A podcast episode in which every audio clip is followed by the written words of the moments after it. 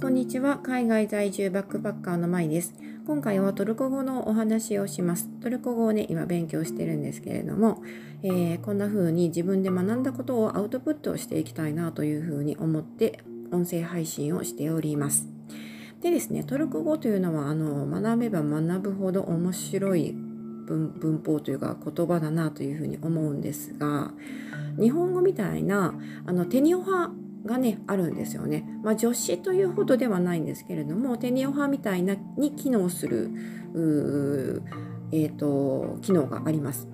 はい、でですね今日はそのトルコ語の「を」書くですね。何々をどうするどうするという場合の「を」ですね。この「を」書く語尾というのを学習したのでここにシェアしておきたいと思います、えー、例えばですね私は水を飲みますという場合の「水をの「を」に相当する表現ですね。これあの水という名詞を変形させて活用させて表現するんですけどこの、え、活用ですね、まあ、それほど難しくないかなと思うんですが、あの知ってるのと知らないのでは聞き取りに響いてくると思うので聞き取りやすさがね変わってくると思うのでとりあえず知識としてね知っておくといいと思うんですよね。であのこの「を」各語尾というふうにあの文法用語で言われてるんですがこれがねあのつく場合とつかない場合必要ない場合もあるんですね。であの必要ない場合というのはどういう場合かというのを先に説明しておくとまずえ2つ条件があってどちらを満たしている必要があります。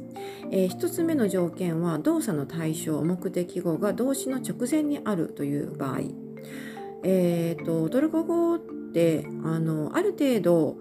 この語順を入れ替えることができるんですね。で日本語、まあ、もうそうでそうなんですけれども英語みたいにかっちりと語順が決まっていなくって、えー、目的語を主語の前に置いたりとかそういうこともできちゃうんですね。だからあのただし、えーとその場合はですね語順が入れ替わる場合あの基本的には動作の対象は動詞の直前に置くことになっています。だから英語で言うところの SVO じゃなくて SOV みたいな形で配置するんですがこれが基本なんですね。だからこの基礎にのっとっている場合は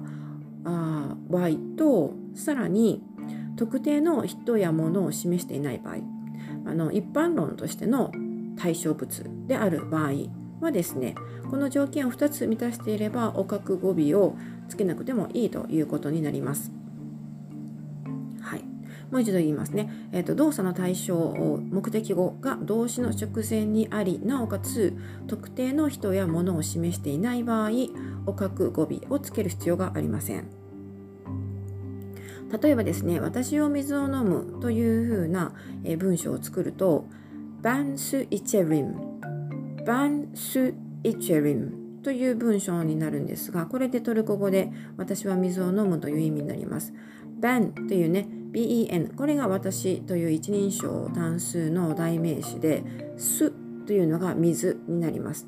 そしてイチェリムこれがドリンクに相当する単語で、えー、私一人称単数に対する、えー、飲むという動詞の活用形になりますこれでね私は水を飲みますという文になるんですがこの場合の水はどんな水でもよくって特定の水でない場合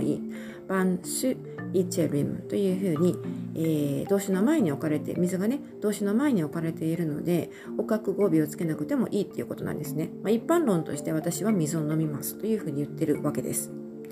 そして、えー、もう一つ似たよ似たような構成で Sen ekmek yersin Sen ekmek yersin というとあなたはパンを食べますという意味なんですがこれも一般論としてあなたはパンを食べるというね特定のパンではなくて、えー、まあ私私じゃないや あなたはパンを食べますよねみたいな感じで一般論として言っている場合。この場合もパンという単語がエキメクという単語なんですが名詞なんですがこれは何も変化しません。そのまま動詞の前にある限り sen ekmek yersin というふうにそのままあ活用せずに置くことができるわけですね。じゃあ、あの反対にですね、どんな場合におかく語尾、えー、名詞を活用させなくてはいけないのかというと、動作の対象が目的語が特定の人や物である場合、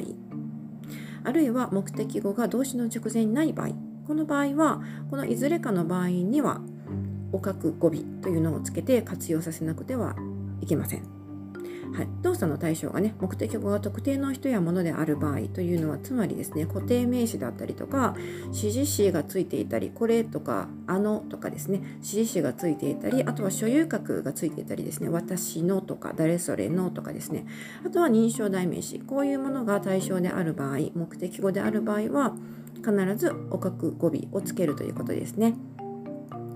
でですねこのおかく語尾というあの日本語の助詞みたいな「お」助詞各助詞の「お」をですね見相当するみたいなあのイメージでいいと思うんですがこれねそれほどあの複雑ではないんですが、えー、単語の最後の母音が何であるかによって変わってくるんですね変化するんですね。でこれはですね多分あの文章をいくつかあ覚えておく方が、えー、分かりやすいと思うのでえー、そういう形で例文としてここでは紹介していきたいと思います。はい。はい、まず1つ目にですね私はそのトマトを食べますという文を作ってみたんですがトマトトマトはですねドマテスというふうに言いますね、えー、これトルコ語でドマテスがトマトという意味になります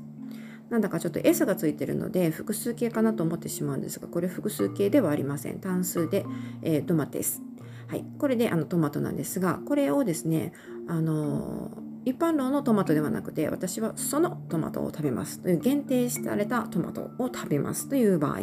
その場合はベントマテスイエルン。ベントマテスイエルン。というふうに言います。S トマトトマテスの後に S の後に I がつくんですね。でトマテシとなります。トマテシイエルンというと私はそのトマトを食べる食べる食べます。英語で言うところの I eat the tomato になります。その次 Sen o kahveyi içersin。Sen o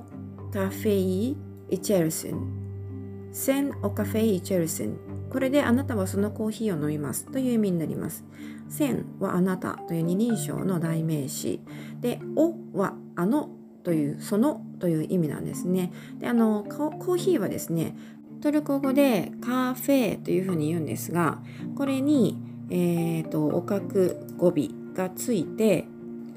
カフェイというふうになります。これあのカカフェという単語がですね「い」という母音で終わっているので、えー、母音が続かないように「y」を挟み込んで「yi」を加えて変形させます活用させます。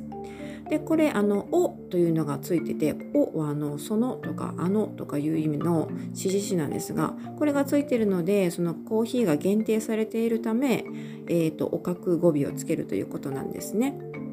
センオカフェイエチェルセンあなたはそのコーヒーを飲みます。You drink that coffee という意味になります。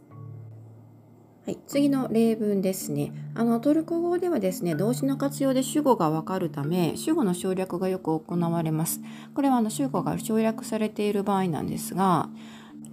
ヨードゥヴエキメイイエリス。ヨードゥヴエキメイイエリス。というとですね、あの私たちはそのヨーグルトとそのパンを食べるという意味になります。We eat the yogurt and bread and the bread という意味になるんですが、えー、ヨーグルトというのはトルコ語でヨーグルトというふうに言います。ヨーグルトというふうに、えーと、t で終わってるんですね。t で終わってるんですけれども、その後にこのおかく語尾の母音がつくとですね、え、母音が来る場合ですね、はこの t が d に変化します。それってこの場合もヨードゥというふうに変化してるんですね。で、えー、ve は and に相当する単語、何々とという意味になります。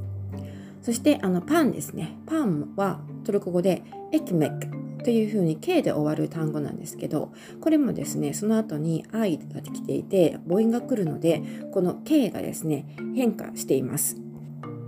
えー、この変化して何になるのかというと、G、英語の G の上に、うん小さなあの U みたいなものがついてるそういう記号そういうアルファベットなんですね。そういうアルファベットがあるんですね。でこれに変化してるんですが発音としては駅名という風になります。ほとんどこのあのシーンは発音されこの場合は発音されません。そして Yeris という風に来ているのでこれがあの食べるという動詞の、えー、私たちにあたる一人称複数に対する活用形なんですね。だから主語を言わなくても私たちはというのが主語だというのがわかるということです。Yod ve ekmeği yeriz Yod ve ekmeği yeriz で私たちはそのヨーグルトとそのパンを食べます。という意味になります。はい、それで、えー、あとあのじゃあ具体的にですねどんな単語がどんな風に変化するのかっていうのを最後におさらいしておきたいと思うんですがよく日常で使いそうな単語ですね。これをピックアップして、えーと、おかく活用してみました。まずお茶。チャイですね。これを、えー、活用させるとチャイユ。チャイユみたいな感じになります。油食用油を示すやーという単語はやうやうとなります。そしてレモン limon ですね。これは limonu limonu。水は su と言いますがこれを活用すると suyu suyu 塩 tuz は tuzu tuzu。肉 et これはエティエティトマト。トマトはですねトマテスというのが出てき先ほど出てきましたがこれが活用されるとトマテシトマテシそして牛乳。牛乳はシュッというふうに言いますがこれが活用されるとシュトゥシュトゥ、えー、指示詞のこれという単語がですね、ブという単語なんですが、これが活用されると、ブヌ、ブヌ、そしてあれに相当するおはですね、オヌ、オヌというふうに変化します。はい、というわけで今回はトルコ語のを書く語尾についてお話ししてみました。ちょっとね文法的なところで、えー、まあ、ちょっと難しいなと感じられるかもしれませんが、ちょっと知っているだけで聞き取りの効率がぐんとアップすると思いますのでちょっとねあの知識として入れておくといいと思います。というわけで今回はここまでになります。最後までお付き合いいただきありがとうございました。また次回お楽しみに。